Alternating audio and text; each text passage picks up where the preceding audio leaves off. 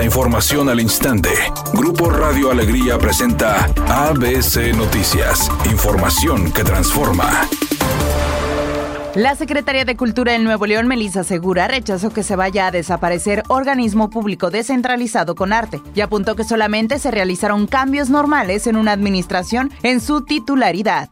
Durante el Nuevo León Informa, la titular de Cultura indicó que se cuenta con la instrucción del gobernador con licencia Samuel García de dar impulso a esta área y que no había planes de que la dependencia que encabeza absorba o deshaga el organismo. Esto luego de que Verónica González Casas y su secretaria técnica, Ninfa Romero, fueron relevadas de su cargo en el Consejo para la Cultura y las Artes de Nuevo León, donde Segura quedó como encargada de despacho de la presidencia.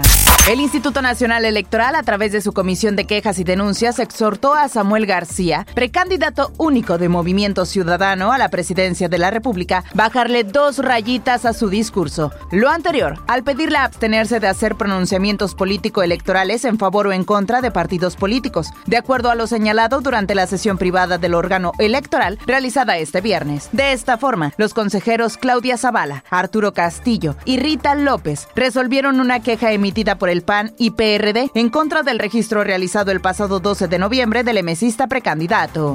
Después de que el Instituto Nacional de Estadística, Geografía, INEGI, dio a conocer que en la primera quincena de noviembre la inflación sufrió un incremento de 6 puntos porcentuales para ubicarse en 4.32%, el Banco de México reconoció este viernes que el alza continuará durante la segunda quincena de este mes y todavía en diciembre. Sin embargo, Banjico precisó que el alza inflacionaria en noviembre y diciembre será temporal, por lo que no habrá necesidad de aumentar las tasas de interés bancarias de referencia que ahora se ubican en 11.25%.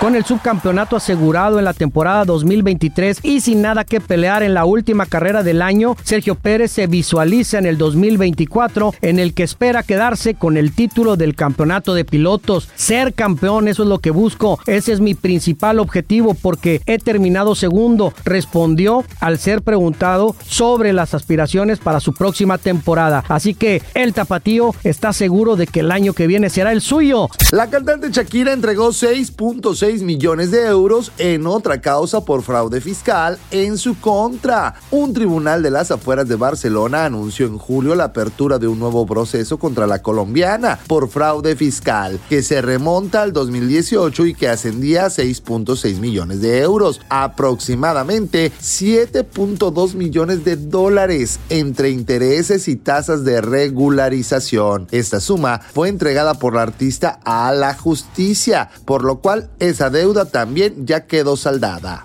La temperatura en el centro de la ciudad de Monterrey oscila entre los 17 grados centígrados. Mi nombre es Claudia Guale. Buenas tardes.